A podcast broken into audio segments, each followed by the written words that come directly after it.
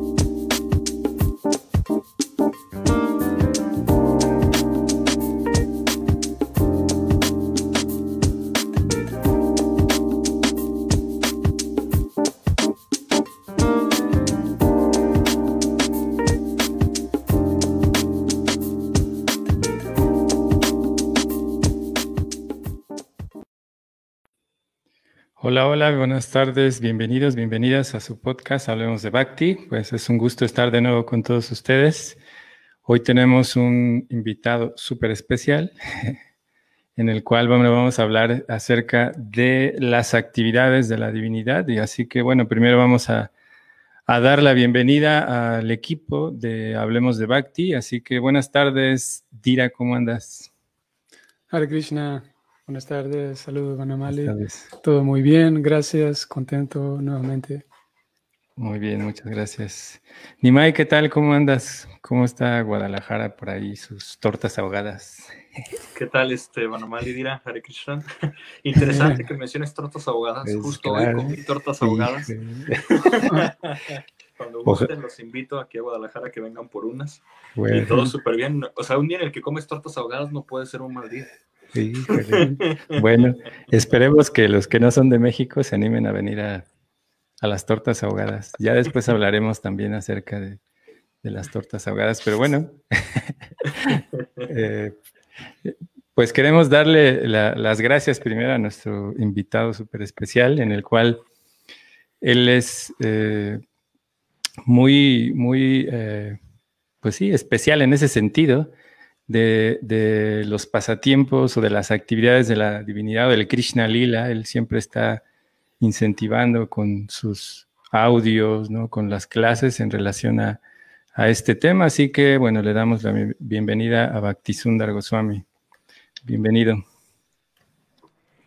Muchas gracias eh, a todos ustedes por la invitación muy amable, la aprecio mucho, la oportunidad de poder eh, dialogar, conversar sobre este tema tan importante, ¿no? Las actividades de la divinidad. Es, un tema muy profundo. Sí, sí, sí, no, bastante profundo. Y de hecho, por eso eh, quisimos eh, invitarlo a usted, porque bueno, ya eh, usted tiene toda este, esta forma de poder acercarnos a esas actividades. Y bueno, eh, bueno, primero queremos preguntarle un poco acerca de usted para que los demás también conozcan a los que están en Facebook. Aquí están, hay bastantes personas conectadas en Facebook. Eh, muchas gracias. Y bueno, queremos eh, preguntarle primero ¿cómo, ¿cómo, se adentró a, todo lo que es la cultura del Bhakti. ¿Cómo usted se, se acercó a este conocimiento? Bueno, eh, andaba en la búsqueda espiritual. ¿ah? Yo, pues, yo vivía en Venezuela eh, y andaba buscando respuestas a, a la razón de la vida, pues, ¿por qué estamos en este mundo? ¿Por qué estamos sufriendo? ¿Quién es Dios? ¿Qué hay después de la muerte? Eh, de hecho, cuando fui niño, fui monaguillo. y a los 14 años mis padres me iban a enviar al monasterio para estudiar, para, para ser monje o cura, ¿no? Y recuerdo que le pregunté a un sacerdote católico eh, que la Biblia dice que estamos hechos a forma y semejanza de Dios. Entonces yo quiero saber qué forma tiene Dios. Y él me dijo, eso es un misterio, nadie ha visto a Dios. yo no me quedé satisfecho con la respuesta. Pensé, ¿cómo sabe él? Eh, hay millones de gente en el planeta. En alguna parte del mundo alguien debe tener la información de la forma de Dios, ¿no? Claro, claro. Entonces leí en la Biblia que Jesús eh, dice que hay más verdades por decirles, pero no están preparados para entender. Dije, bueno, ahí está dando permiso. Si no lo encuentras aquí, búscalo, búscalo en otro lado, ¿no? Y después ¿Eso mientras vivía como monaguillo, Maharaj? En ese tiempo fue no, no, eso. Un de niño, o sea, ah. mm. no toda la vida, pues ya de adolescente ya no lo era. Ya pues, empecé a buscar en otras tradiciones, pues, mm. porque no encontraba respuestas, pues, a muchas preguntas, ¿no? Entonces, eh, por esa razón, también Jesús dijo, busca la verdad y te hará libre. Y bueno, la mm. verdad, ¿no? Hay que buscarla, ¿verdad? Mm. No todas las religiones tienen toda la verdad, tienen fragmentos de ella, pero mm. tiene que haber una verdad que tenga toda la información, pues, ¿no? En alguna parte debe existir. Mm. Y en esa búsqueda espiritual conocí el yoga, me puse a practicar hatha yoga, me hice vegetariano, pero tampoco tenían una idea clara de Dios, tenían una idea de Dios muy vaga, de que es Dios una energía amorfa, sin, sin nombre, sin forma, sin atributos. Yo dije, no, tiene que haber algo más, Y bueno, por ahí empezó la búsqueda. Luego me pasó algo peculiar, ¿no? Que eh, un amigo me invitó a Bogotá, vivíamos en Venezuela, a, visitar un centro de yoga allí, recién inaugurado, y fuimos y en el restaurante vegetariano que tenían, eh, nos sentamos ¿no? Con, a comer y en la mesa había un, florero con rosas rojas muy bonitas, fragantes. Y le dije al amigo, se me acaba de ocurrir una idea, amigo, compártela. Le dije, mira, ¿Ves por la ventana ese edificio grande gris? Ese lo creó el hombre. Y ves estas rosas tan bonitas y fragantes en la mesa? Esas las creó Dios. Y si Dios puede crear cosas tan bonitas, imagínate cuán bello debe ser Dios. Mm. Pero qué lástima que no lo conozco todavía.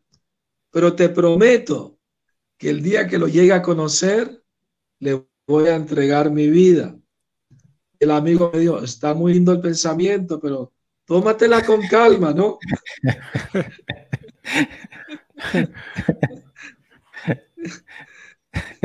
Entonces, luego regresamos a Venezuela y yo fui con otro amigo a, la capital, Caracas, y caminando una avenida nos, nos paró un monje Hare Krishna, vestido de túnica naranja, y, nos invitó a visitar su templo.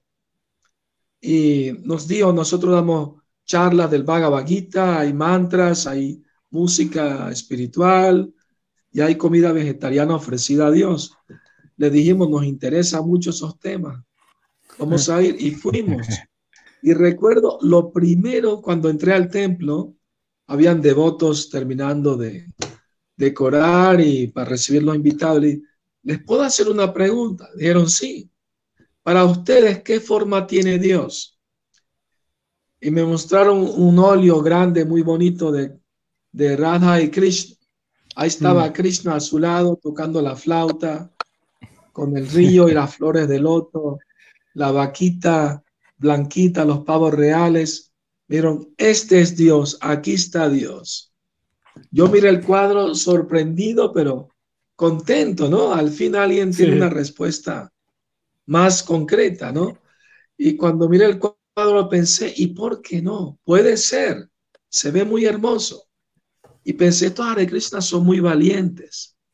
Todas las religiones del mundo están buscando a Dios. Ellos tienen su cuadro en la pared de su templo. Eso está bien interesante, bien revolucionario. Quiero saber más de qué se trata esta filosofía. Y ahí empezó el camino del Bhakti. Pues. Ahí empezó todo mm. entonces. Maravilloso, maravilloso. Bueno, eh, eh Diran y Maya, eh, habíamos este, pensado en ir tocando ciertos puntos que nos van a abrir un poco el panorama de lo que vamos a hablar hoy para después irnos adentrando a, todo este tema. No sé si ustedes dirán. Sí. Eh, Maharaj, partiendo de lo que usted mencionaba, esa bonita historia, bonito relato de usted encontrándose con esta pintura y alguien osadamente afirmando que ese es Dios, el, el, Bhakti presenta, como en este caso, una, una, figura pintada de Dios. El Bhakti presenta y transmite ciertas características de Dios muy interesantes y muy, muy propias, podemos decir, del Bhakti, muy poco comunes. Y entre ellas está la descripción muy detallada de su, de su forma, ¿no? de, su, de cómo es él, de sus características corporales. Y también mismo se detalla con, con, precisión las actividades que esa divinidad, que ese, ese ser supremo realiza. Así, aún en, un, en un color filosófico, ¿usted qué podría, cómo podría eh, adentrarse un poco más o guiarnos, adentrarnos un poco más en la parte filosófica de que Dios tiene forma y tiene actividades. Sí, hay, hay cuatro aspectos del ser supremo. Nombre, forma, mm. cualidades y actividades, ¿no? Mm. Entonces, eh, yo entré primero en contacto con el nombre de Krishna, ¿no? Mm. Eh, en el año como 70, antes de que llegara el movimiento a Latinoamérica, porque llegó en, el 71 a México y en el 72 llegó a Venezuela. Mm. Entonces en el 70 yo compré un disco que se llama Hair, una ópera rock, se llama mm. Pelo. Y uno de los surcos eh, de vinil traía el mantra Hare Krishna, ¿no?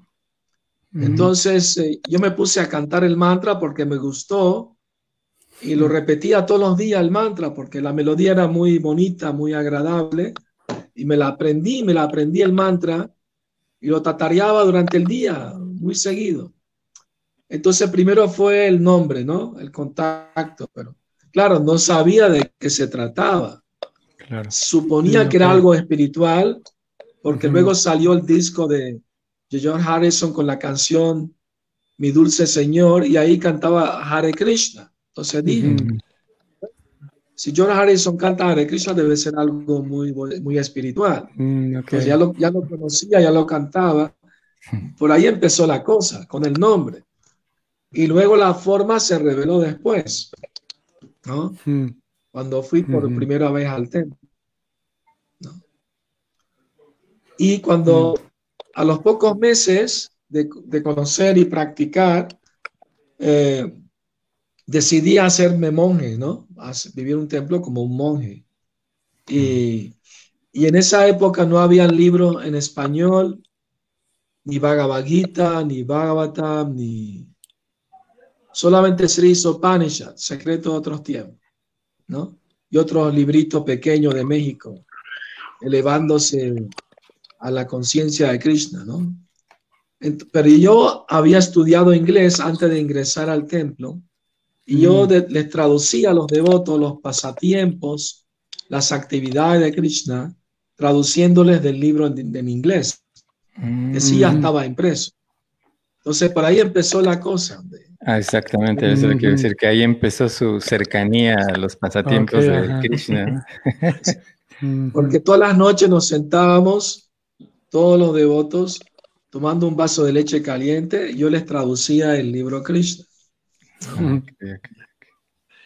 Ah, y, en ese sentido, Maharaj, si me permite, eh, pues realmente en contexto también con lo que comentaba anteriormente, ¿no? O sea, realmente la tradición Vaishnava, o sea, el Srimad Bhagavatam, o sea, es, digamos, el único texto dentro del contexto mundial, ¿no? El texto religioso popular que, digamos, declara directamente quién es Krishna, quién es Dios más bien, y qué actividades hace Dios. Entonces, eh, ¿cómo podríamos entender eh, esto desde una perspectiva, porque a veces se, podría ver como algo dogmático, ¿no? Como, ah, es un Dios más hindú, ¿no? Sin embargo, pues justamente el Bhagavatam lo que nos enseña es que va mucho más allá de esa concepción. Entonces me gustaría si usted podría desarrollar un poco este punto. Sí, cuando converso con las personas a veces sale ese tema, ¿no? De que Krishna es un dios hindú. Pero en realidad no es un dios hindú. Así como el sol no es ruso, ni chino, ni, ni americano, ni mexicano, aunque el sol nace del oriente, ¿verdad? De la misma manera, aunque Krishna vino a este mundo hace 5.000 años en el lejano oriente, en la India, él no es hindú, él no es eh, mm. eh, ruso, chino, musulmano, hebreo, cristiano. Dios va más allá de esas designaciones que nosotros hemos creado. Realidad, para entender a Dios hay que dejar los prejuicios tanto religiosos como culturales mm. y abrir nuestra mente a posibilidades que quizás no conocíamos.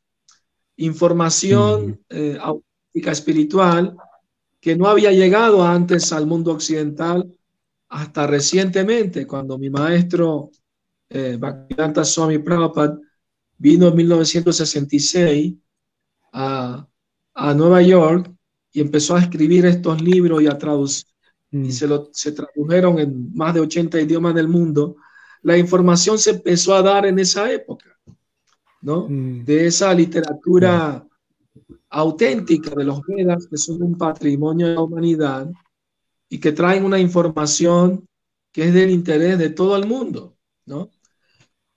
Todas las religiones están buscando a Dios, ¿verdad? Y la filosofía védica se lo está presentando. Aquí está Dios. ¿Ah? Krishna, acéptalo. Mm. ¿Cuál es el problema? de que no es del Medio Oriente, es del lejano Oriente. Pero ¿qué importa, no? Mm. Importante que la información es auténtica, no es mm. inventada por alguien. Son, son escrituras reveladas. Los Vedas se dice que son emanaciones del aliento de la divinidad. Mm. Entonces, uno tiene que dejar los prejuicios culturales y religiosos para, por lo menos para averiguar, ¿no? O sea, no estamos diciendo a la persona que acepten ciegamente, por lo menos abra su mente, por lo menos para investigarlo un poco más, ¿no? Si tiene ese interés, de conocer más acerca de nuestro origen divino y de la divinidad misma, ¿no? Claro, claro. Y en, relación a eso último, ¿alguien podría eh, negarse o alguien podría decir que, como, como le respondieron a usted cuando usted hizo la pregunta al, sacerdote, si no recuerdo mal, que él dijo que nadie puede conocer a Dios. Alguien hoy, y sin duda muchas personas hoy por hoy, opinan de manera similar que nadie puede afirmar que esas son las actividades de Dios, nadie puede afirmar que esa es la forma de Dios. ¿Qué podríamos decirle a esas personas? ¿O cómo podríamos dialogar de, con ellas? Simplemente, me, me resiste recordar una, una anécdota. Que me pasó en el templo de la Ciudad de México. Estaba dando una charla y al final un, invitado eh, me hizo una pregunta retadora. Me dijo, mm. usted dijo en la charla que Dios es ilimitado y que nosotros somos limitados. Dije, sí, correcto, dije eso. Me dijo, bueno, entonces, si nosotros siendo limitados pudiéramos entender a Dios que es ilimitado, entonces él dejaría de ser ilimitado. Y yo le contesté, sí, tiene razón. Pero si Dios, siendo ilimitado, no se puede revelar a sí mismo, a nosotros los limitados, también Él dejaría de ser ilimitado. Mm. Entonces, la información que tenemos es que Dios se reveló, no nosotros no tenemos el poder de conocerlo, ni forma, ni, ni actividades. Pero si Él revela eso al mundo, ¿no? y queda registrado en escrituras sagradas milenarias de hace cinco mil años, entonces eh, él, se, él se está manifestando al, a los seres humanos. Interesante. Pero como la gente tiene mucha, mucha prejuicio, mucha ignorancia, todo lo que no concuerda con su propia tradición religiosa lo tienden a rechazar.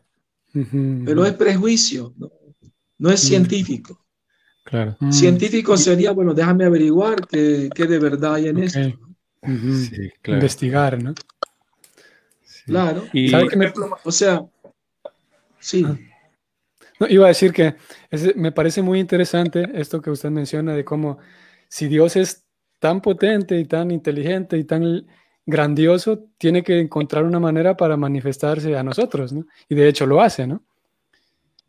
Si no pudiera manifestarse ante nosotros, no sería tan capaz, no sería Dios, ¿no? sí, Él, vino al mundo hace 5.000 años y estuvo en la tierra 125 años.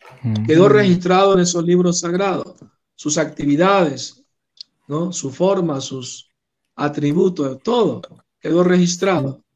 Eh, y la información la estamos recibiendo a través de una cadena de maestros y discípulos que es milenaria de hace 5.000 años. Entonces, tradición auténtica es la filosofía de los Vedas. Entonces, eh, lo estamos recibiendo una, de una fuente auténtica que representa esa tradición a través de, de un eslabón de maestros que viene descendiendo a nosotros de hace miles de años. Y con respecto a lo que comentaba en relación a, que, bueno, muchas veces si no es eh, un concepto que nosotros tenemos, digamos, de manera tradicional en, el, proceso que estamos siguiendo, ¿cómo, ¿cómo, usted, viniendo de una tradición judio-cristiana como la mayoría de nosotros, que recuerdo que usted ah, muchas veces ha contado que sus papás de, muy chico hicieron una promesa, ¿no? Para que usted pudiera eh, sobrevivir, ¿no? Básicamente. Entonces, ¿cómo esta, esta situación, cómo esta situación de, venir de una familia judio-cristiana, encontrarse con la filosofía eh, del Bhakti, cómo fue esa, esa, esa equilibrio? ¿Cómo usted pudo llevar a cabo esa, esa esa, transición. transición, sí, esa transición o, ese momento de poder entender, como usted decía, que, Dios está en todos lados, ¿no? Obviamente, ¿no? Eh, bueno, eh, para los que no conocen, ya que lo mencionaste, Iván Amani, eh, mis padres perdieron a tres hijos al, al poco tiempo, un año, dos años de nacer por enfermedades graves, etcétera. Entonces hicieron una promesa a Dios que si el siguiente hijo se salvaba de la muerte, lo iban a vestir de monje eh, de San Franciscano por, por, tres años y que lo iban a ofrecer al servicio de Dios. Entonces yo tengo fotos de la, de la, edad de dos a cinco años vestido de monje, ¿no? Eh, eh, de, marrón, ¿no? Color marrón, etcétera. Bueno, entonces, eh, cuando yo decidí hacerme monje, mis padres no estaban de acuerdo. Y yo les recordé, pero recuerden, eh, ustedes le hicieron esta promesa a Dios. Deberían estar felices porque le estoy, le estoy ayudando a cumplir su promesa. Me dijeron, bueno, nosotros nos referíamos al Dios cristiano, no al Dios hindú.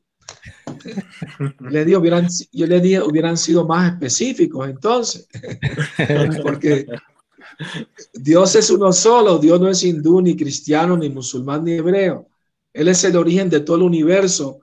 Antes de que existieran las religiones, antes de que existiera el mundo, Él ya estaba allí. Mm. Entonces, ¿no? eh, sí. hay que dejar los prejuicios, abrir la mente, pues. Y eso fue lo que hice yo, porque, porque no estaba de acuerdo, porque había visto pintura de Dios como un anciano, ¿no? Eh, mm. De la pintura de Miguel Ángel, ¿no? Eh, Capilla Sixtina, que un viejito con la cara arrugada, la barba y pelo blanco, este no puede ser Dios, ¿no? Mm. tenía la idea que si Dios creó cosas tan bonitas como las rosas, él tenía que ser bello, no podía ser un viejo, ¿no? Que si te toca la puerta a medianoche te da un susto, llamas a la policía. Entonces, eh, entonces eh, cuando vi el cuadro de Krishna, dije, bueno, esto me suena más lógico, ¿no? Además, Krishna tuvo en la tierra 125 años, pero nunca envejeció. Eh, hay toda la descripción que se da, que se, se, mantuvo joven, parecía un joven de 18 años, 20 años, aun cuando tenía más de 100 años. Mm. Entonces Dios nunca envejece. Mm. Es un espíritu y el espíritu siempre es joven. El espíritu supremo. Sí. Mm. Disculpe, disculpe que lo interrumpí tantito. adelante, En este eh, sentido, me gustaría hacer una pregunta un poco más personal. Por ejemplo, Krishna en el Bhagavad Gita, ¿no? realmente él también dice que este conocimiento, además de tener toda la autoridad este, que usted ya mencionó, este también es un, conocimiento que se experimenta, ¿no? Este de Shishushukam, que se mm. practica con alegría, que mm. se puede experimentar. Sí. Y en ese sentido, me gustaría hacer una pregunta eh, de usted en su, eh, toda su práctica espiritual ¿Cuál ha sido una experiencia en la que eh, Krishna, digamos, se, se, ha manifestado, le ha dado esa realización para probablemente, digamos, fortalecer esa convicción, esa realización de que Krishna es la suprema personalidad de Dios? Y no, obviamente la evidencia sástrica es este, bastante contundente, pero al mismo tiempo en la experiencia personal, ¿usted qué, qué podría contarnos al respecto?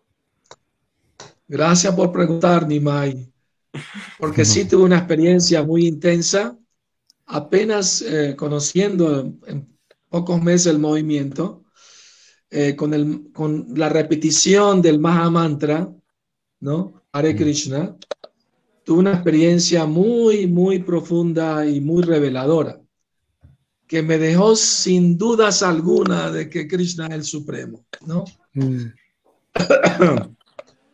No voy a entrar en muchos detalles de la experiencia, pero lo que les puedo decir es que después de cantar el mantra todo el día, ¿no? Con, unas cuentas, meditación, entré en un estado de mucha concentración eh, y podía estar totalmente absorto en, escuchar y, repetir el mantra. Y tuve una experiencia de lo más... Eh, espiritual, lo que llaman experiencia mm. religiosa. ¿no? Mm. Tuve una revelación muy divina.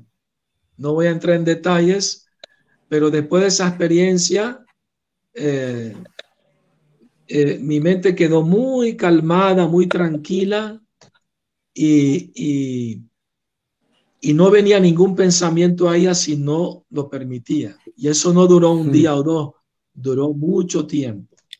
Estamos hablando de meses, incluso años.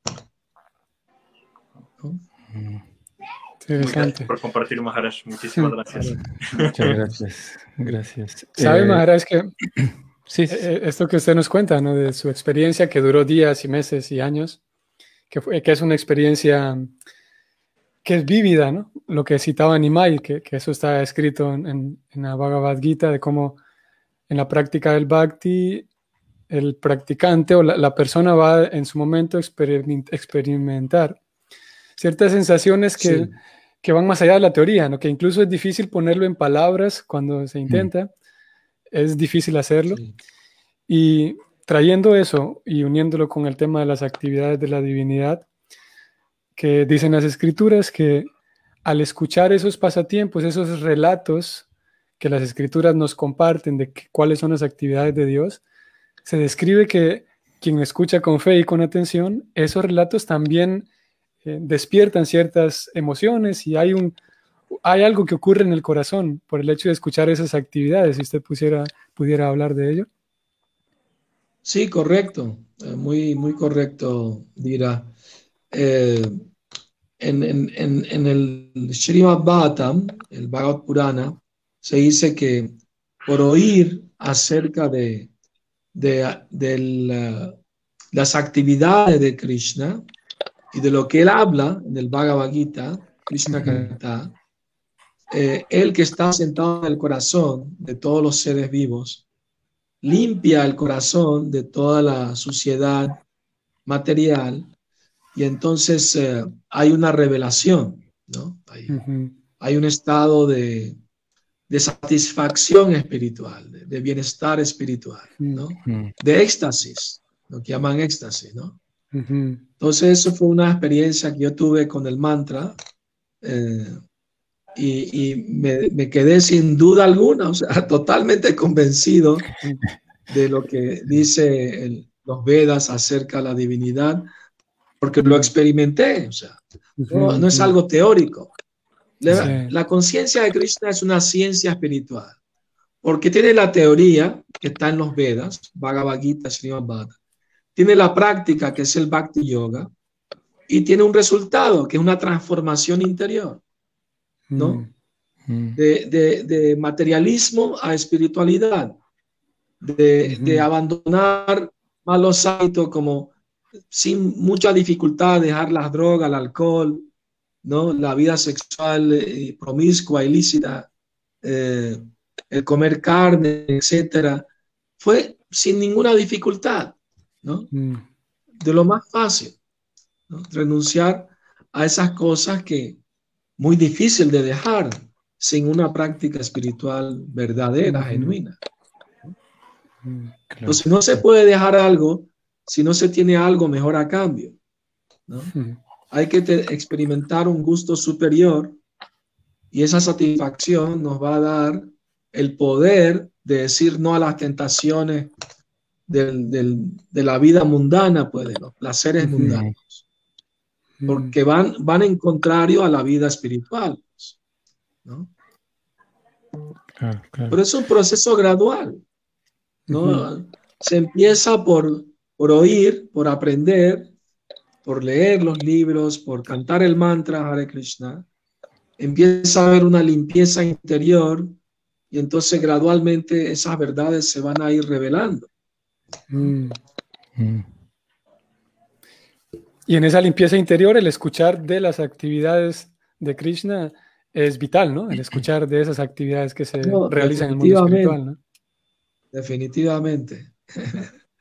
Eh, yo todos los días estoy compartiendo esas actividades con, con varios grupos que tengo de WhatsApp y muchos lo aprecian, lo agradecen, y, ¿no? Claro, y es muy importante porque es la parte más eh, profunda, la parte más secreta de nuestra filosofía. Las actividades del Supremo. No se la decimos inmediatamente a los recién llegados hasta que no conozcan un poco más las bases filosóficas, ¿no? De que no somos el cuerpo, somos almas. El, el alma no muere cuando el cuerpo muere ese es el ABC, pero se puede ir profundizando y la parte más confidencial de toda la filosofía son las actividades del Ser Supremo. O sea, yo me hacía la pregunta siendo adolescente, si Dios creó el mundo en seis días, descansó el séptimo, quiero saber qué hizo en el octavo día. Quiero saber qué hizo ¿Qué hizo antes de crear el mundo, antes de que había universo, si es eterno, tiene que estar en su propio mundo. ¿Qué hacía ya? Sí. Claro, claro, Entonces mi interés empezó desde allí. Mm. Ese interés ya lo traía, ¿no? Claro, claro, claro. Y con, respecto a, bueno, a lo que estaba planteando acerca de, de ir conociendo gradualmente, de ir acercándose también a esta forma de relacionarse con la divinidad o con Krishna, con Dios. Eh, y, bueno, han este, mencionado, la Bhagavad Gita también, Nimai mencionó el Srimad Bhagavatam, y bueno, también entrando un poquito más, porque hay muchos también que, ya conocen el Bhakti Yoga, que son practicantes de Bhakti Yoga. En nuestro proceso, pues Prabhupada nos trajo todo este entendimiento de, la divinidad en ese sentido. ¿Cómo, qué, relación, digamos, hay entre las escrituras, las diferentes escrituras, la, manera en la que te estás relacionando con la divinidad? Porque, bueno, hay, hay estos tres conceptos, ¿no? De Sambanda, Avideya y Prayoyana. En, ese sentido, ¿usted nos puede explicar un poco acerca de la relación que hay entre nosotros y la divinidad y mm. en, esos elementos y las escrituras? ¿Cómo, ¿Cómo se desarrolla eso y cómo se va dando? Mm. Muy buena pregunta, Banamali. Gracias por hacerla. Sí, todos los Vedas hablan solo de esos tres temas, ¿no? Y primero entender la relación. O sea. ¿Quién soy yo? Porque estoy en este mundo material. ¿Quién, quién es el Supremo? ¿Qué mm. relación tengo con Él? ¿Qué relación tengo con este mundo? ¿Qué relación tengo con otros seres vivos? ¿Qué hay después de la muerte? Etcétera. Eso es Sambanda. Eso es conocer la relación que tengo con Dios y, y todo demás. ¿no? Entonces los Vedas nos explican que nosotros somos almas espirituales eternas, partes y porciones del Ser Supremo, y que nuestra función natural es amar y servir a Dios. Y ahí entra la práctica del Bhakti Yoga, que empieza por oír, cantar y recordar acerca de Krishna, acerca de la divinidad. Y se busca un resultado, el resultado de despertar nuestra pureza, nuestra devoción, nuestro amor a Dios, limpiando nuestro corazón a través de una práctica espiritual genuina que se llama Bhakti Yoga. Bhakti Yoga es el eh, Avideya, Sambanda Avideya es la práctica y mm. Prayoyana es la meta última, que es el amor puro a Dios. Entonces, eh, los Vedas hablan solo de esos tres temas. O sea, quiénes somos, por qué estamos en este, este mundo, quién es Dios, qué relación tenemos con Él, cómo podemos acercarnos a Él, cómo podemos entrar en una relación afectiva con Él. Mm. Y, digamos que hay algunas escrituras, bueno, me refiero a como, bueno, este aspecto de Zambanda pues está ligado a, la Bhagavad Gita y los otras, otros aspectos están ligados a algún tipo de escritura de védica. Sí, por supuesto, claro que sí. Eh, el mismo Bhagavad Gita, aunque habla de, también del Sambanda, también mm. habla de, la, de la avideya, de la práctica, ¿no? Mm. Eh, la práctica es, Krishna dice, siempre piensa en mí, hazte devoto mío, ¿no? Mm. Eh, ríndeme homenaje y así sin falta vendrás a mí. Entonces hay una práctica que se recomienda ¿no? Y hay otros libros sagrados como el Srimad Bhattam que profundiza más en el tema, mm. ¿no? Acerca de las actividades del Supremo. O sea, todo empieza por el oído. Cuando uno escucha, uno aprende y lo que uno aprende lo practica. Y cuando lo practica, uno se le revela, pues recibe una, una revelación, una manifestación de ese conocimiento en la vida de uno, ¿no? Entonces, eh, esa es la prueba de que, de que es un proceso genuino. Cuando lo practicas bien, el resultado está garantizado. Claro, claro. Sí, como, como todo proceso, ¿no? Que usted decía que, de toda ciencia, digamos, ¿no? También en este caso, pues, eh, todo lo que Prabhupada nos trajo es una ciencia espiritual que, nosotros podemos experimentar, ¿no? Muchas veces eh, pensamos que que estas ah, revelaciones o esta, esta forma de acercarse a Dios, pues solamente, digamos, son, son eh, exclusivos para gente muy pura, ¿no? ¿Qué, usted nos podría decir acerca de, lo que mencionaba de su experiencia, digamos, esa experiencia que tuvo a, pocos meses de, haber conocido los libros de Prabhupada, al conocer todo este movimiento? ¿Qué, nos podría, qué, nos podría hablar a usted dándonos una esperanza de que también pudiéramos tener ese tipo de experiencias dentro de nuestra vida espiritual. Porque... Todo, el mundo la puede tener, por supuesto. O sea, mira, el asunto es entender que todos somos almas puras, pero estamos cubiertos por la ignorancia. Mm. La ignorancia y la pasión, ¿no? Entonces, el método de, de repetir el mantra Hare Krishna es para limpiar esa ignorancia. Se dice que la mente es como un espejo lleno de barro y de sucio, y el mantra Hare Krishna es como un paño que lo va limpiando, ¿no? Si te paras frente a un espejo todo lleno de barro y de suciedad, no te puedes ver a ti mismo. Mm. Pero si, si lo limpias, en la medida que lo vas limpiando, te vas viendo reflejado en el espejo. De la misma manera, hay un método que nos ayuda a limpiarnos de la ignorancia. Y cuando esa limpieza va ocurriendo, la revelación se va manifestando. Pues. De la misma manera que empezamos a ver, ver nuestra figura reflejada mejor en el espejo, más clara, pues.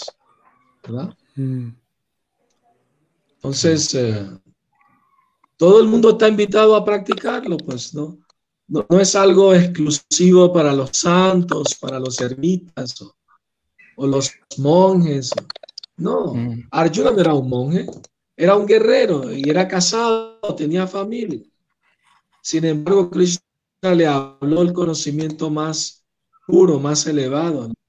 alguien puede estar en medio de su vida eh, normal en la sociedad, trabajo, familia, etcétera, pero internamente puede practicar un método espiritual que lo va gradualmente limpiando, elevando, ¿no? En, práctica, en conciencia. Claro, claro, sí, sí, sí. Sí, de hecho ese es un punto muy importante porque generalmente pensamos que, la vida espiritual es meramente exclusiva para un tipo de personas. Me refiero a, lo que estamos muy acostumbrados como el judio-cristianismo, ¿no? Los monjes son los que realmente llevan la práctica de una manera. Pero bueno, todo esto, lo que ha mencionado, pues nos da a entender ese, ese punto muy importante que usted menciona, que Arjun estaba eh, en función dentro de la sociedad, ¿no? Eso es bastante revelador, ¿no? El hecho de que cada uno de nosotros podamos también llevar la vida espiritual dentro de nuestra vida cotidiana. Entonces, bueno, yo eh, eh, sabemos un poco otra de, su historia en relación al Bhakti y cómo, cómo usted eh, llevaba una vida equilibrada dentro del Bhakti Yoga y esta vida social, ¿no? Cuando usted tenía familia y todo esto, ¿cómo se fue tomando también la decisión de llegar a, a ser un renunciante? ¿Cómo, cómo, cómo llegó a, esta, a este punto de poder eh, interiorizar esta, esta situación para poder compartir con los demás? ¿no? Bueno, el asunto es siempre la práctica, nunca abandonar la práctica.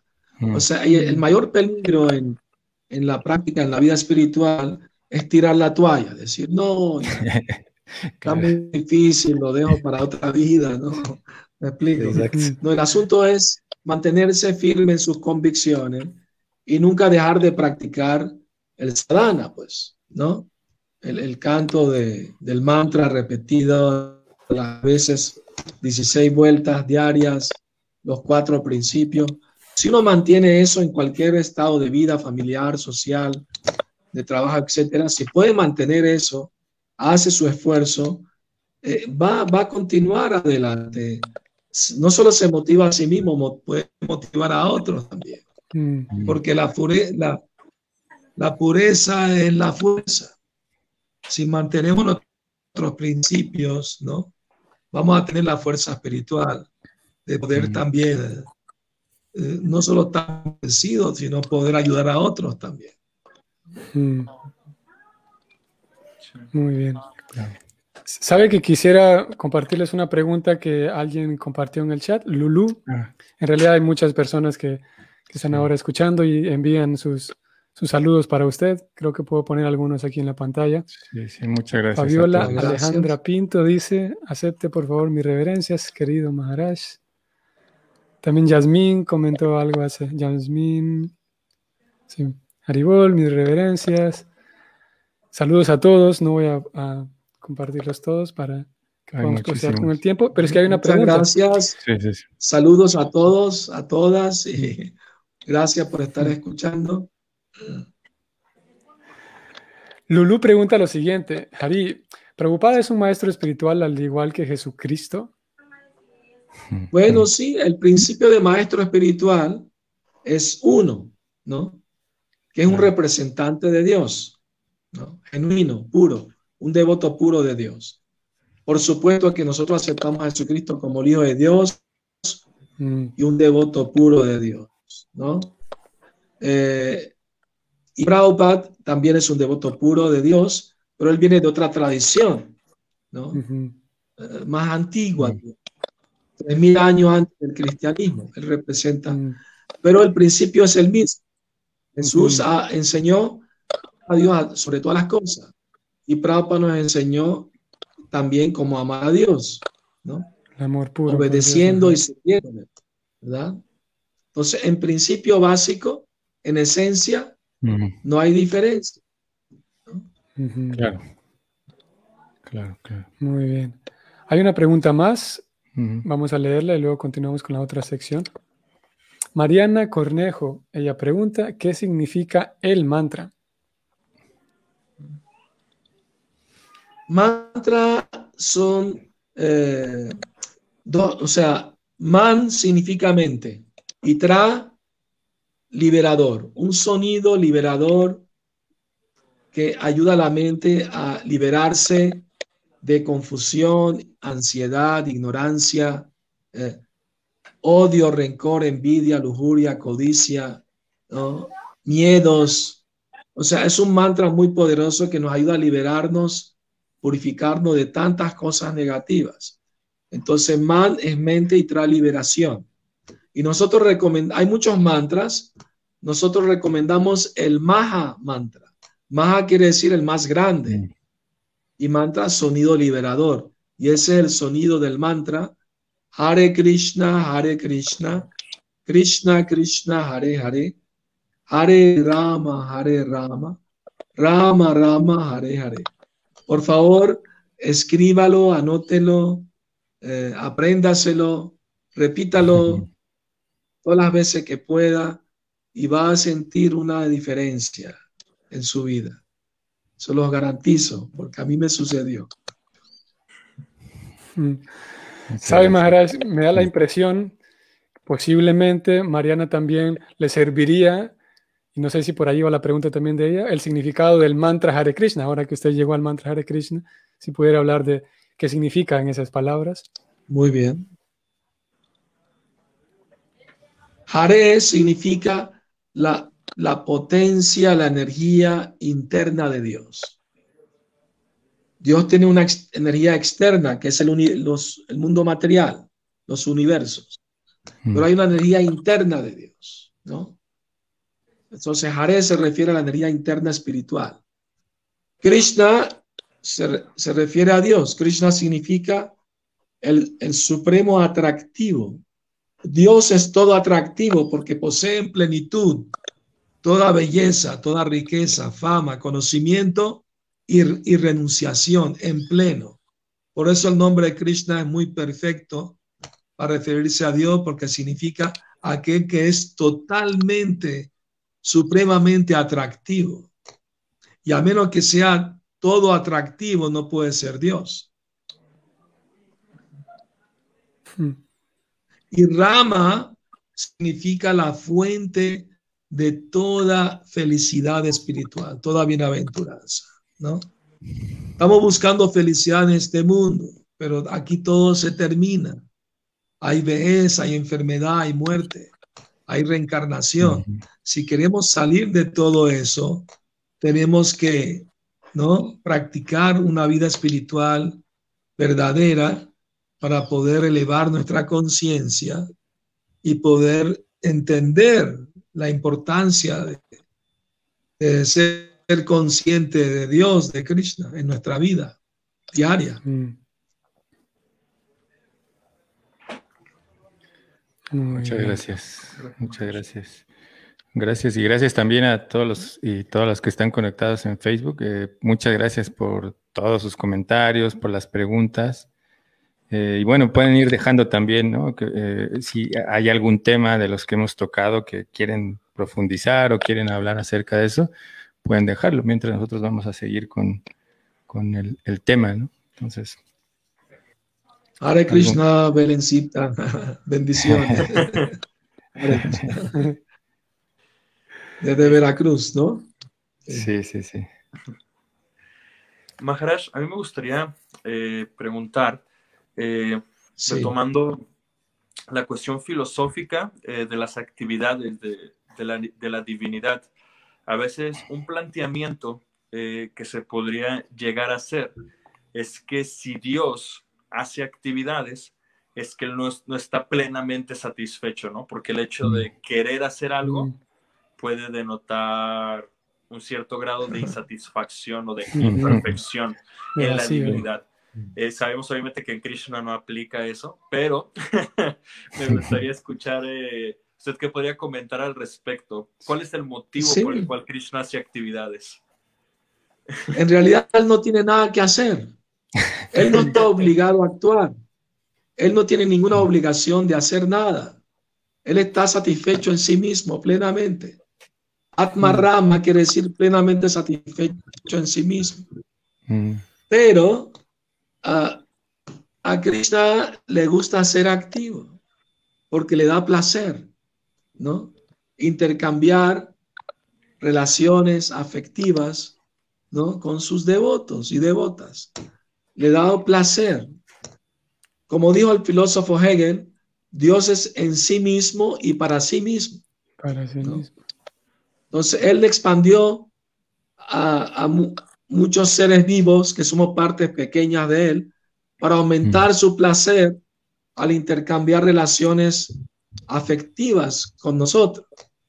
Entonces, el, el, propósito de las actividades de Dios es darle una oportunidad a todos los seres humanos de todo el universo de poder escuchar acerca de lo que Él hace. Porque mm.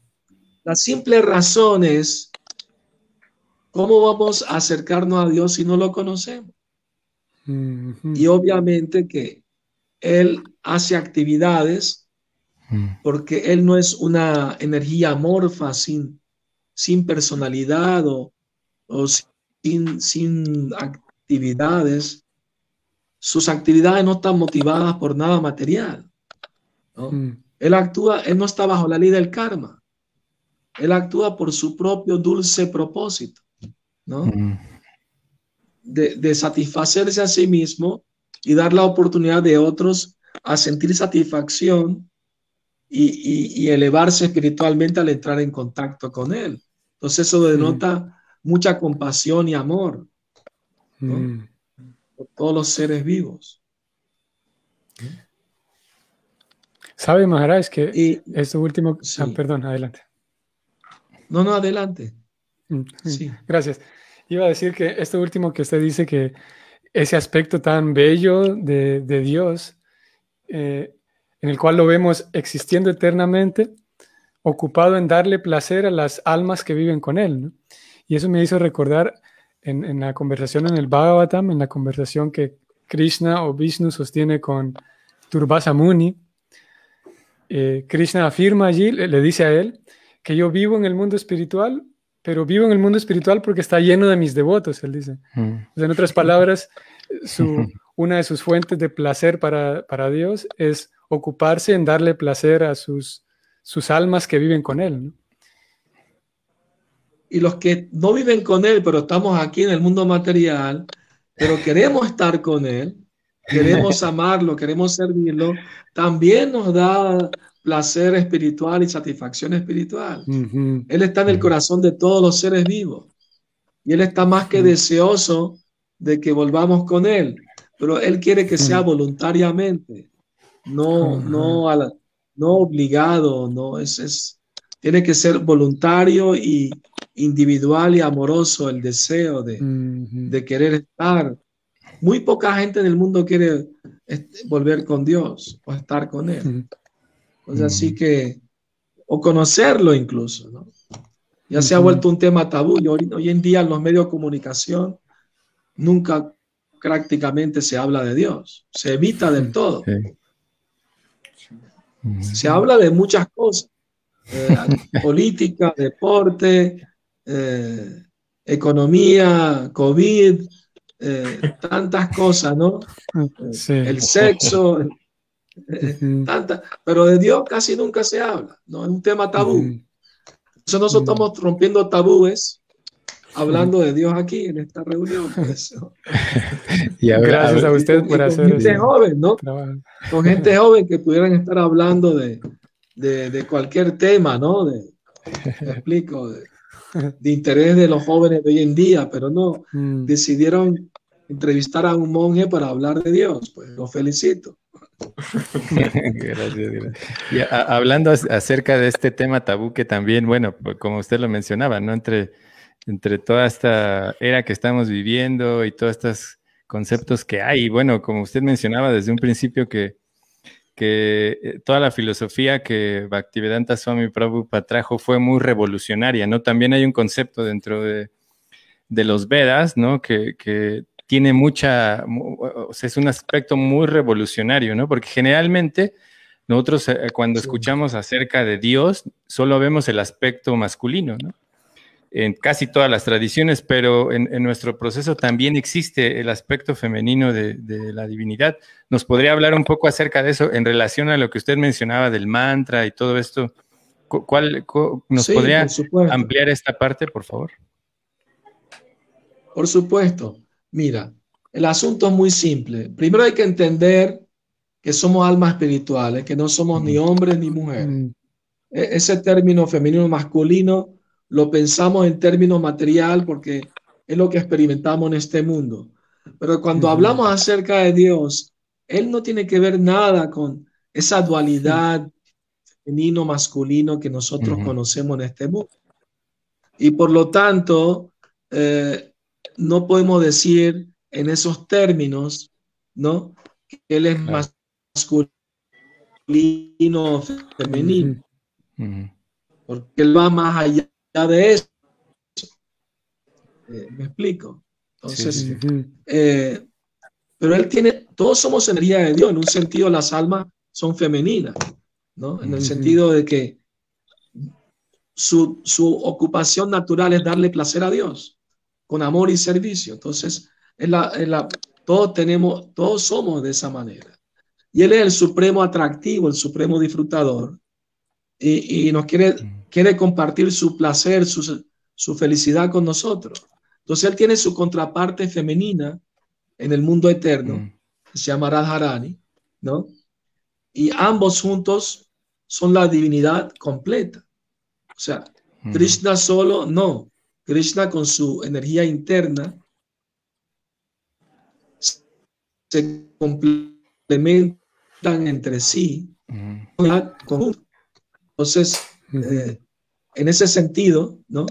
Eh, él es conquistado por el amor puro de su potencia interna, ¿no? Y de todos sus devotos puros también. Pero en ese sentido, ella es más poderosa que él, porque ella lo conquista a él, su amor divino, su amor puro.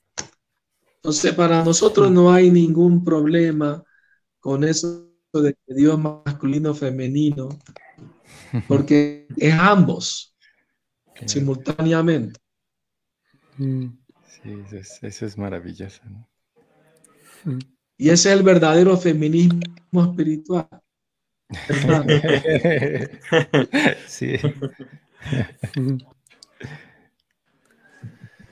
Mara, sabe, hay un par de preguntas que podemos no servir a con usted. Sí. No servirá más. Muy bien. Nico A. Mayora, él es Nicolás, está en Panamá. Pregunta lo siguiente. ¿Puede un alma estar muy fuertemente condicionada o confundida por la naturaleza material que el Maha Mantra no la ayuda a despertar de ese condicionamiento?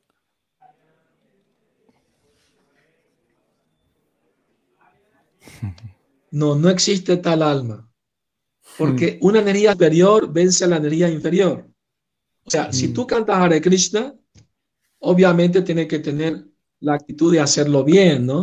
O sea, el mantra es poderoso, depende de nuestra actitud mental, ¿no? Eh, si queremos purificarnos muy lento a paso tortuga o más rápido, ¿no? Depende de nuestra actitud también. Hay, hay que evitar cometer ofensas, ¿no? Eh, no puedo pensar, canto Hare Krishna, voy fumo marihuana y sigo cantando Hare Krishna después y todo está bien. Y sigo fumando marihuana o tomando alcohol o comiendo carne, lo que sea. O, teniendo vida promiscua, lo que sea. Si tú quieres un resultado verdadero del Maha Mantra, aún estando muy condicionado, un proceso gradual. Nunca deje de cantar el mantra. Como una vez en España un devoto nuevo me comentó o me preguntó, me dijo, eh, Swami, eh, estoy cantando el mantra, estoy dando las seis, 16 vueltas, 16 rondas. Qué bueno, lo felicito. Pero estoy cometiendo muchas ofensas. ¿Qué hago? Dejo de cantar. Le dije, no, deja de cometer las ofensas. Pero nunca hay que dejar de cantar. Entonces, porque la forma de librarse de, de la ofensa es cantando. Mm. Mm. Entonces, eh, por más fuerte condicionado, si uno quiere, obviamente, eh, purificarse y, superar sus malos hábitos, puede gradualmente hacerlo. Mm. Pero tiene que tener paciencia, eh, entusiasmo, ¿verdad? Y perseverancia, esforzarse con confianza. Con confianza. De que sí se puede, si es posible. Si otros lo hicieron, ¿por qué yo no? Ese es el reto. Estamos lanzando el reto. si otros pudieron, ¿ah? como Dira y como, como Nimai y como Van, Van Amali pudieron, ¿por qué tú no? Tú también puedes. Sí. Todos podemos. Si queremos, obviamente. Mm. Sabe, es que justamente esta mañana estaba escuchando una clase relacionada con este punto y voy a compartir algo que me pareció muy bueno y muy relevante eh, eh, en, este momento. Y el devoto explicaba, eh, ponía sobre la mesa que mientras más vamos cantando el mantra Hare Krishna y siguiendo el proceso, ese proceso nos regala a nosotros poder vernos realmente quién somos, ¿no? Por lo tanto, en un sentido, mientras más avanzo, más me voy a dar cuenta de que estoy condicionado y eso podría como desalentar. El hecho de que me dé cuenta de que estoy condicionado por la materia, en realidad es un regalo que el mantra me está dando de poderme ver con ojos claros y eso puede asustar. Eso puede, puede ser que la persona se asuste. Pero el proceso es continuar, como usted mencionó. Sí, sí. Mira, mira, eh, no hay peor ciego que el que no quiere ver, ¿no? o sea, el, condicionamiento, nadie se da cuenta que está condicionado. Todo el mundo piensa que es libre de hacer lo que quiere, pensar lo que quiere. Pero realmente estamos condicionados por la ignorancia y la pasión.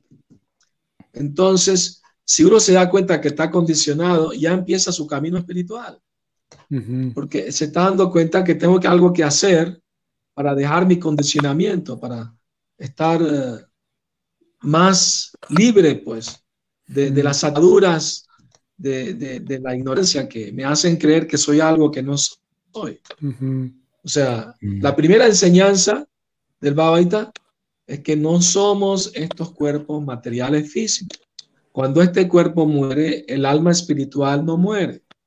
Por ejemplo, en la tradición católica dicen que somos cuerpo, alma y espíritu. Y yo he estado en en charlas, eh, reuniones de, diálogo interreligioso, y he dicho, no, no podemos ser tres cosas, somos una sola cosa. No somos el cuerpo, ¿no? Y alma y espíritu son sinónimos. No hay alma material, el alma siempre es espiritual. Entonces, alma y espíritu es lo mismo, ¿no? Si me pongo un guante en la mano y muevo los dedos, parece que el guante se está moviendo. Pero no, el guante no puede moverse a menos que la mano esté adentro. De la misma manera, el cuerpo está vivo, está hablando, está pensando, porque el alma espiritual está adentro. Y esa, esa alma espiritual no es que soy el cuerpo y tengo alma, no. Soy un alma espiritual y tengo un cuerpo y tengo una mente, pero no soy el cuerpo ni la mente. Soy un alma eterna, servidor del Supremo. Esa es mi posición natural. Gracias, Mara Álvarez, por tu comentario. muchas gracias. Con, respecto a, todo esto que generalmente cuando nosotros tenemos mucha, mucho entusiasmo, como usted mencionaba esta palabra de entusiasmo, pero a veces la malentendemos o, la queremos interpretar como nosotros queremos, ¿no? Nos dejamos llevar solo por el hecho de, las cuestiones sentimentales o emocionales, ¿no? No, no tomamos en cuenta las otras cosas que usted mencionaba, ¿no? El aspecto filosófico y la práctica, sino que solo nos centramos en, nuestras experiencias, pero cómo nosotros, eh, o qué, qué, importante es tener un equilibrio en, estos tres aspectos, ¿no? Del aspecto emocional o lo que se nos revela cuando uno sigue la práctica, que eso es el otro aspecto, la práctica, y entender el aspecto filosófico o, la teoría, cómo nosotros podemos eh, buscar ese o encontrar ese equilibrio. El equilibrio se logra cuando entendemos, primero que nada, quién soy yo y quién no soy yo. explico? Eh, o sea, todo el mundo habla de conocerse a sí mismo. Pero ¿a qué se refiere a conocer tu mente? Eso es todo. Conocer tus emociones, ¿ah? eh, tus sentimientos. Pero, eh, pero si no sabemos quiénes somos nosotros, nos vamos identificando con unas emociones que realmente son del cuerpo o de la mente, pero que no son realmente del alma. ¿Me explico? Entonces, para no dejarse traicionar por las emociones, uno tiene que tener conocimiento espiritual. Porque sin conocimiento espiritual, uno no es capaz de discernir qué, es materia, qué es espíritu y, quién es el controlador de ambos. Eso es verdadero conocimiento. Mm. Ir más allá del sentimentalismo. Porque religión sin filosofía o es sentimentalismo o puede llevar al fanatismo. Y filosofía sin religión o sin Dios es simplemente especulación árida, mental, ¿no? Palabrismo mental. Pues tenemos las dos cosas en el Bhakti Yoga religión, que es creer en Dios, obviamente, y filosofía. Entonces, el resultado de las dos cosas juntas nos da una ciencia espiritual, genuina, verdadera. ¿ah? Y ahí podemos equilibrar nuestras emociones y todo lo demás, ¿no? Sabiendo realmente quiénes somos. Y, qué no somos, que es lo más importante. Perdón, diré, veo que estás poniendo una pregunta también, ¿no? Sí, Jazmín. ¿Pueden leerla? Sí. Cuando no hay ganas de cantar el Maha Mantra, a veces, ¿qué tendría o cómo tendría que pensar para obligarme a cantar? Sí o sí. Porque cuando estoy por cantar, mi mente siempre me dice, hace esto, tienes que hacer esto otro, etcétera. Y mayormente dejo el canto para después. ¿Cómo hacer para obligarme a cantar sí o sí? Pregunta Yasmin. Uno tiene que ponerse uno muy mismo sus prioridades en su vida, mm. ¿verdad? Mm. No hay que descuidar las obligaciones eh, de trabajo, de familia, social, pero al mismo tiempo darle el énfasis a la práctica espiritual. O sea, de importancia a uno debe ser la práctica espiritual. Y segundo, lo demás, ¿no? Eh, la vida material es como andar en un tren con dos rieles. ¿no? Un riel son los deberes materiales, el otro riel son los deberes espirituales. Mm. Entonces, tiene que ir el tren tiene que ir en los dos rieles al mismo tiempo. Si van uno solo, se descarrila. Tienen que ir los dos a la par. Entonces, no, no debemos descuidar nuestros deberes materiales, pero tampoco debemos descuidar nuestros deberes espirituales. Y hay que darle énfasis a la parte espiritual, porque si tú vas en un auto, en un carro, y hay un accidente, ¿qué es más importante que se salve? ¿El carro o el conductor? El conductor, ¿verdad? Asimismo, nosotros somos el conductor, somos el alma espiritual. Entonces, ¿qué es más importante? La práctica espiritual es más importante. Se tiene que eh, hacer tu actividad diaria poniendo lo principal, lo espiritual. Y es una decisión propia, voluntaria, pues, que tiene que tomar cada quien. ¿No? Me explico. No hacerle caso a la mente. La mente te dice, no, ahorita no canta esto, lo otro. No le hagas caso. Ah, la mente, como dijo Santa Teresa de Ávila, la mente es la loca en la casa. Y a los locos no hay que prestarles mucha atención. Porque si, si le haces mucho caso a la mente, terminas demente.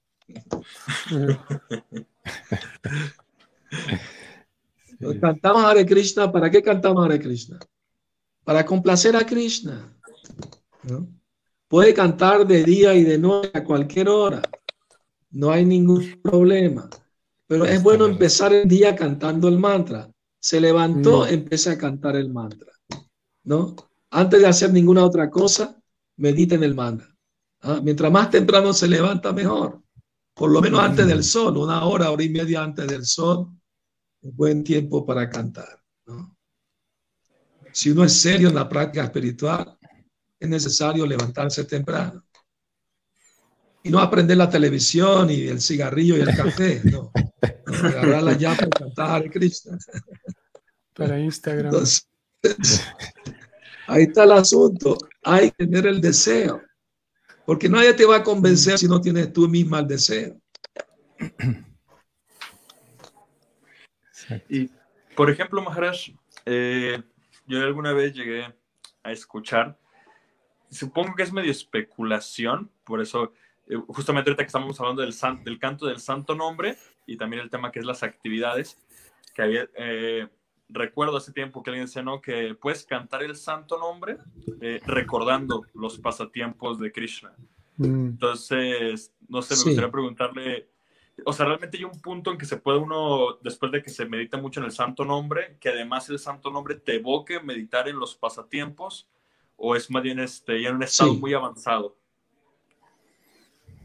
Es, es muy, muy, deseable, es muy, muy, muy, muy bueno, muy deseable muy, muy recomendable, pero no hay que hacerlo artificialmente. ¿no? Mm. Si, si alguien que está cantando le viene naturalmente, está muy bien, perfecto. Él, lo felicito, está progresando, ¿verdad? Pero tiene que suceder naturalmente. No que uno, porque no hay diferencia entre, entre Krishna, su nombre, sus actividades, su forma. Es absoluto. Pero en la medida que vamos progresando en, el, meditación, en el canto del mantra Hare Krishna, Krishna va revelando otras cosas. Les comparto una experiencia que tuve en ese mismo de la, acerca de la pregunta. Una vez estaba caminando en un parque con devotos y le dije, por favor, mientras cantemos, no conversaciones, hasta que no regresemos al templo. De acuerdo, todo, muy bien. Y después de cantar como media hora, 40 minutos, estaba fluyendo muy bien el canto, sin, sin ninguna distracción de la mente. Solo se me ocurrió una idea, Krishna, sería muy bien, muy bueno que mientras canto pueda recordar tus pasatiempos. Nada más tuve esa, se me pasó eso nada más por la mente. Y para mi gran sorpresa, empezaron a fluir los pasatiempos de Krishna, uno tras otro, sin ningún esfuerzo, naturalmente, ¿no? Eh, entonces digo, wow, Krishna complace los deseos, ¿no? Pero tiene que ser natural, no puede ser forzado ni artificial, ¿no? Tiene que vivir naturalmente. Uno puede ver cuadros de Krishna para ayudar a la concentración, uno debe cantar como un niño desamparado que necesita eh, de alimento espiritual que va a dar la madre. Eso es recomendable también. Y el canto debe ser fluido, como el, el que va al océano. No interrumpir mientras no está haciendo, que fluya naturalmente. ¿no? Y con respecto a eso, eh, hablaba usted acerca de todos estos pasatiempos o actividades de la divinidad que le vinieron. Y bueno, que todos ya estamos muy, muy familiarizados con lo que mencionaba acerca de que usted manda los audios y todo esto, ¿no? Generalmente estamos ahí atentos a, los pasatiempos que usted manda o estos audios donde se narran las actividades de, la divinidad. ¿Cuál es el, entre todos, yo tal vez es una eh, pregunta difícil, pero entre todos, ¿cuál es el, pasatiempo, la actividad de, de, Krishna que más le gusta y no la podía contar? Estaba esperando esa pregunta. sabía, que, sabía, que, le iban a dejar a lo último, ¿no? Preparando la audiencia para que ¿no? escuchar alguna de las actividades de la divinidad suprema, Krishna. Muy importante pregunta, muy buena. Claro que me gustan todos los, los pasatiempos de Krishna, ¿no? Uno debe estar inclinado a escuchar todos los pasatiempos de Krishna no solo su baile, su danza con la gopi, sino también su participación en, en la batalla Kurukshetra, lo que habló Vaguita también, ¿verdad? Todos son tópicos divinos trascendentales, ¿verdad? Me voy a contar el, eh, uno de los primeros que escuché y que me, y que me agradó y no, no lo olvidé, ¿no? Y en relación a que Krishna es adepto a tocar la flauta. ¿no? Mm. Eh, si le preguntas a cualquier persona del mundo eh, qué forma tiene Dios, como hablamos al comienzo, pues no hay respuesta porque no hay, no hay esa información. Pero en los Vedas, si tú le preguntas a un devoto de Krishna, va a citar el libro Brahma Samhita y ahí dice que su tez es un, azul oscuro como el color de las nubes cargadas de lluvia. No es un color de este mundo, ¿ah? es, un aproximado.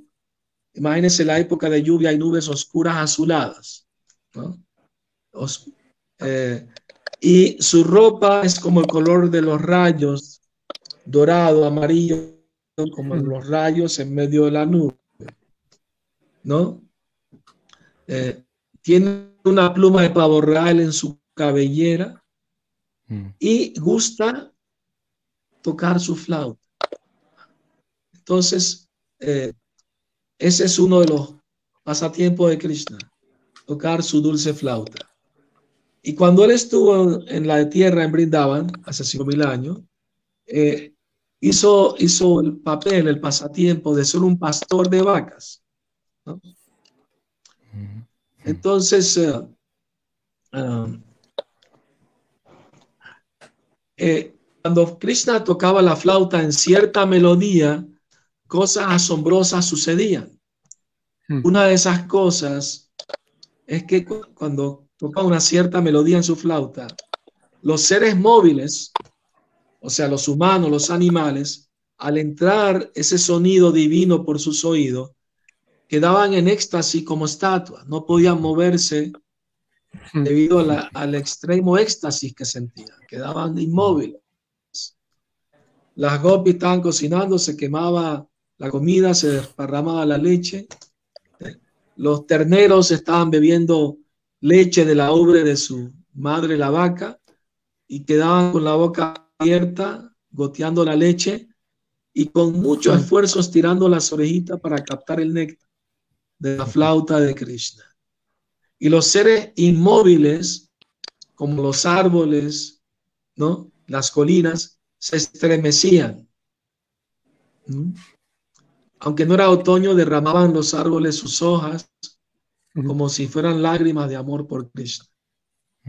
Y los cisnes que estaban nadando en lagos de agua pura cristalina, cerraban los ojos y entraban en trance, en samadhi. Entonces, ese es uno de, los pasatiempos de Krishna que, ¿no? Se me ha quedado, ¿no? Allí.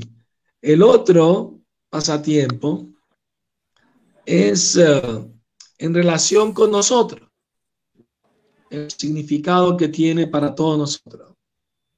Y es cuando Krishna ve a sus amigos en peligro de un incendio forestal, estaban rodeados de fuego, ellos llamaron a Krishna pidiéndole su ayuda, porque lo que sucedió es que mientras estaban compartiendo su merienda con Krishna, los terneros se fueron alejando y lo perdieron de vista y le dijeron a Krishna, por favor, sigue tu merienda, nosotros vamos a buscar los terneros.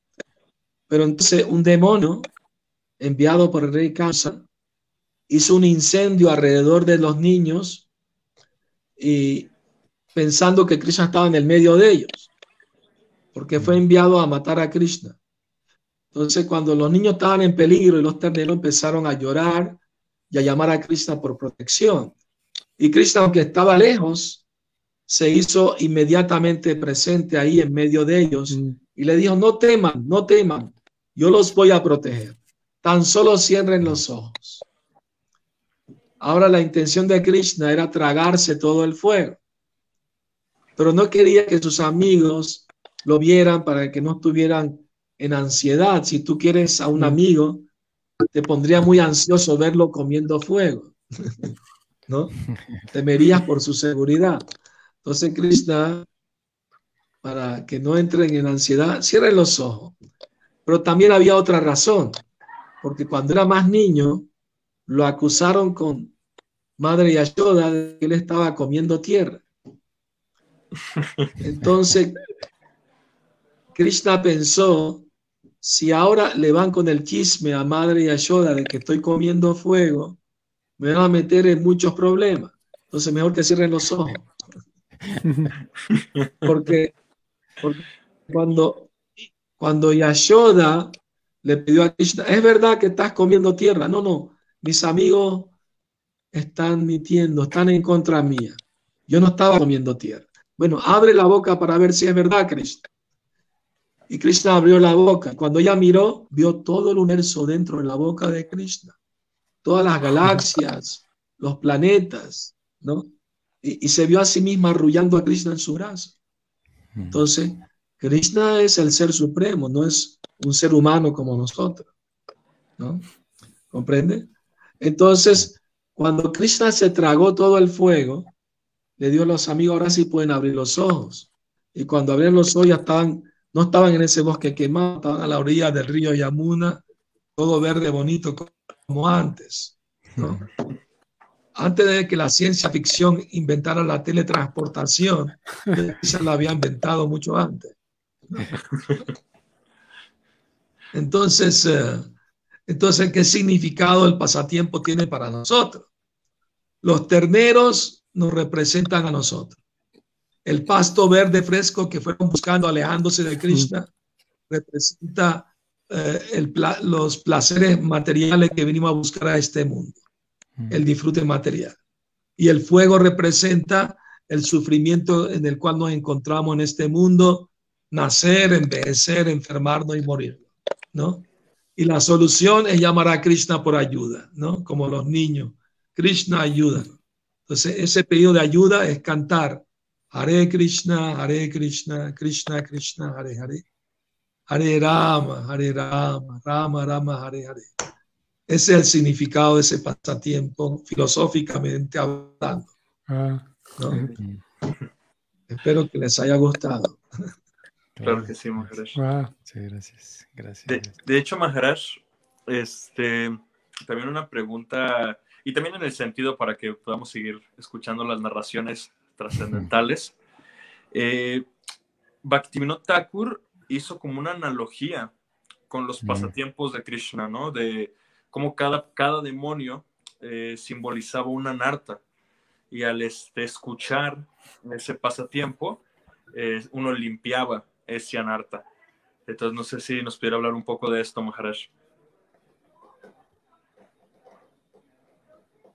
Sí, dado seminarios o temas, tanto en español como en inglés. Es un tema muy amplio, muy grande. Y quizás eh, pueda hacer un seminario de, estos temas, ¿no? Mm. Eh, ¿Qué representa cada demonio en algo dentro de nosotros negativo que tenemos que, limpiar? Es muy importante. Muy buena, muy buena pregunta. Sí, muy importante. O sea, los demonios que Krishna mató en Brindavan, él y Balaram, uno representa una cualidad que tenemos, que al escuchar esas actividades, vamos limpiando dentro de nosotros esas malas acciones. ¿no? Mm. explico? Los indios pieles rojas, los Sioux, dicen que todo ser humano tiene en el corazón un perro bueno y un perro malo. El perro malo representa todo lo malo. Envidia, lujuria, codicia, odio, rencor, todo lo negativo. Y el perro bueno representa toda la bondad, no amor, compasión, eh, etcétera, ¿no? Entonces, esos dos perros siempre están peleando. ¿no? Y, si queremos que el perro bueno le, le gane al perro malo, ¿qué tenemos que hacer? Darle al perro bueno y hacer para hambre al malo. Entonces, cantar el mantra de Krishna, escuchar acerca de Krishna, es alimentar al perro bueno. Entonces, cosas negativas se van limpiando de adentro.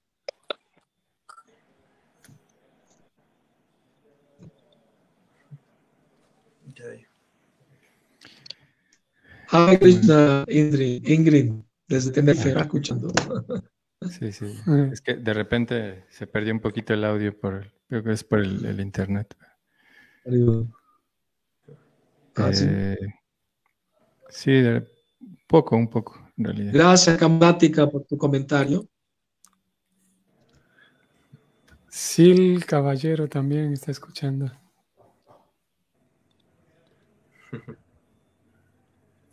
Hare Krishna Sachi Devi de Argentina. Pues muchas gracias, muchas gracias a todos por estar ahí conectados como siempre en Facebook. Eh, les agradecemos realmente que cada sábado estén ahí conectados eh, eh, para poder escuchar todos estos diálogos que en realidad pues son, son dirigidos especialmente para nosotros, digo, en el sentido de que aprendemos muchísimo más y tenemos esta convivencia. Y también para ustedes, porque pues la participación que tienen a través del Facebook es muy importante, siempre nos dan mucha, mucho tema que, que poder ampliar todo esto. Entonces, eh, nos podría contar un poco acerca, también voy a, hablamos acerca de, bueno, nos estuvo hablando acerca de Krishna, de esta forma, digamos, de la cual estamos ya familiarizados en ese sentido, pero bueno, también esta forma de, una forma de Krishna en la cual nos incentiva a poder adentrarnos a esta parte que usted mencionaba acerca del canto del mantra o del Mahamantra Hare Krishna, de esta gran personalidad o de esta forma de la divinidad que nos, nos, nos enseña cómo conectarnos a través de eso, a través de este movimiento que él trajo, ¿no? que fue, eh, bueno, que hace 500 años, que es glorificar a la divinidad, ¿no? ¿Nos podría hablar un poquito acerca de eso, unos cinco minutos, y, y contar también algún pasatiempo acerca de esto? Bueno, como le dije al comienzo acerca de la forma de que lo mencionas de nuevo, me hiciste pensar en lo siguiente, ¿no? Como les comenté al comienzo, todas las religiones están buscando a Dios y la conciencia de Krishna se lo está presentando. Aquí está Dios, Krishna, acéptelo. Si tiene otro candidato mejor, pues presento a ver, somos personas de mente abierta. Hasta ahora no ha habido mucho competidor. Porque a fin de cuentas, como dije al comienzo, Dios no es hindú, ni cristiano, ni musulmán, ni hebreo. Pero aquí está la revelación que el mismo Krishna ha dado al mundo y que queremos compartir con todo el mundo. Esta información no es nuestra, es de todo el mundo. ¿No? Es para toda la humanidad. Es un patrimonio de la humanidad. Y como lo hemos, lo hemos recibido, queremos compartir compartirlo, eso es todo. No se trata de, de, religión, tu religión, mi religión. Hay que dejar esos prejuicios de lado y hay que abrir la mente, como dije al comienzo, ¿verdad? Ah, y, y, tratar de, entre otras culturas espirituales del planeta, pero que son muy auténticas y de gran beneficio para todos nosotros, ¿verdad? Mm. Entonces, eh, bueno, eso quería repetirlo, me pareció como un punto importante para recalcar, ¿verdad? En, todo este conversatorio que hemos tenido. De nuevo les agradezco mucho la oportunidad de, dialogar con ustedes y compartir estas enseñanzas maravillosas que recibí de mi maestro espiritual, ¿no? Sila Prabhupada. Así que, bueno, a seguir adelante, ¿no? Con, con esta información y compartirla y divulgarla lo más que se pueda, porque la gente lo está necesitando. Hay tanto sufrimiento en el mundo, hay tanta ignorancia. La gente está haciendo cosas muy dañinas para sí mismo y para los demás. Y la única esperanza es que salgan de esa ignorancia, reciban esta información en la forma de libros, en la forma de conferencias que pueden oír y así pueden espiritualizar más sus vidas, ¿verdad? Claro. Así que muy agradecido de nuevo a todos los oyentes de todas partes del mundo y a todos ustedes también por esta oportunidad. Hare Krishna Marta. Saludos allá desde que estás en Buenos Aires, en la provincia. Hare Krishna. Eh, bueno, pues también nosotros, realmente nosotros estamos muy agradecidos el que haya aceptado esta invitación para compartir todo esto, porque bueno, nosotros estamos intentando que, que también los que están conociendo el Bhakti Yoga toquemos diferentes elementos dentro del proceso. Y esto es, es algo que, tal vez eh, es muy profundo, como usted mencionaba, que se requiere y todos hemos escuchado eh, sus conferencias y seminarios acerca de, el, punto que preguntaba Animay, ¿no? Y, eh, y, bueno, en realidad eso queremos agradecerle muchísimo que haya aceptado y darnos este tiempo, porque bueno, ustedes saben que están muy, muy ocupados siempre eh, con esa cercanía, ese cuidado que tiene hacia los practicantes de la vida espiritual. Y bueno, yo también por ese lado siempre le, estoy muy agradecido que siempre me responde ahí este, muy rápido con la comunicación y, bueno, tenemos un, lazo ahí cercano en ese sentido y le, agradezco muchísimo por todo eso y por todo lo que nos dio hoy, ¿no? Que, que es algo que realmente no podemos encontrar de una manera fácil. Eh, de, como lo que usted mencionaba, es algo demasiado osado, demasiado revolucionario en ese sentido de escuchar cosas acerca de, Krishna, de la divinidad, en un sentido muy íntimo. Y eso es lo que hoy estamos viviendo básicamente, aunque tal vez, digamos, en mi caso, pues todavía no puedo vislumbrar todo eso, pero gracias a alimentar esa parte, escuchándolos a ustedes, es que podemos entrar por lo menos un poquito en relación a eso. Así que de mi parte le quiero agradecer mucho.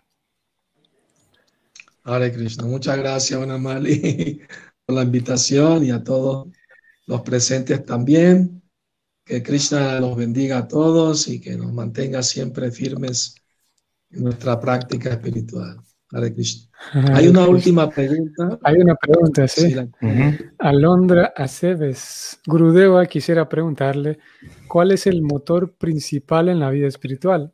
¿Es diferente para cada uno de nosotros o puede generalizarse? Mm, muy buena pregunta. El motor principal en la vida espiritual, Alondra es Adishakti. Sí, es Adishakti, exactamente, Sí.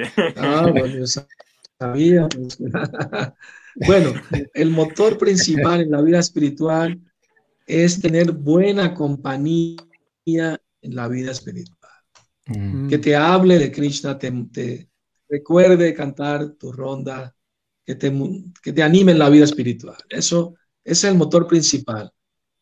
Tener buenas compañías y abandonar las malas compañías que te distraen, te alejan de la vida espiritual. Entonces, mm. eso es básicamente el motor básico, ¿no? Que nos mueve para avanzar en nuestra práctica espiritual diaria, ¿no? Mm. Básicamente eso. Y Prabhupada dijo, lo más importante en la vida espiritual es la sinceridad también. Si uno de mm. verdad quiere vida espiritual, ¿no? O busca otra cosa. Ya, depende de cada persona, ¿no? Claro. Pues muchísimas gracias, Maharaj, por su buena compañía que, que nos está dando hoy, Exacto. que nos llena justamente de, de, inspiración de, al escuchar las actividades trascendentales de Krishna. Como dice Vanamali, tal vez uno eh, todavía no las vislumbra, pero eh, entusiasma nuestro, mm. nuestra curiosidad por querer conocer más a Krishna. Y pues esperamos que también la mayoría de personas que nos están escuchando, pues se, se, entusiasmen al, escuchar este, estas, de todas estas explicaciones mm. de almas tan integradas, de grandes almas como usted que, que pues nos ayudan ¿no? realmente a, clarificar nuestro proceso espiritual. Entonces yo también este, quería agradecerle muchísimo, Maharaj, por, por darnos la oportunidad de, de, tener esta, esta conversación y escuchar de, de usted. Muchísimas gracias, Maharaj. Para servirles. Mi placer poder compartir todo esto con ustedes. Hare Krishna. Hare Krishna. Igualmente un, un placer para nosotros, para mí en particular un honor y un placer escucharle nuevamente y ojalá podamos eh, tener la fortuna de escucharlo nuevamente en, sesiones posteriores. Muy bien, de acuerdo, gracias. Hare Krishna. Hare Krishna, saludos a todos. Muchas gracias a todos y bueno, estamos eh, eh, bueno, ahí pendientes de los próximos capítulos. Bueno, los, todos los que están, nos están viendo de Argentina, de Chile, las próximas sesiones vamos a tener a, dos invitadas muy importantes. Y después vamos a tener invitados de Chile, de Argentina, así que bueno, eh, los esperamos eh, la próxima semana. Y bueno, de nuevo muchas gracias, gracias a, todos y todas por conectarse. Muchas gracias, Nimai. Muchas gracias, Dira. Eh, Maharaj, muchísimas gracias. Entonces, nos vemos la próxima vez. Muchas gracias a todos. Hare Krishna.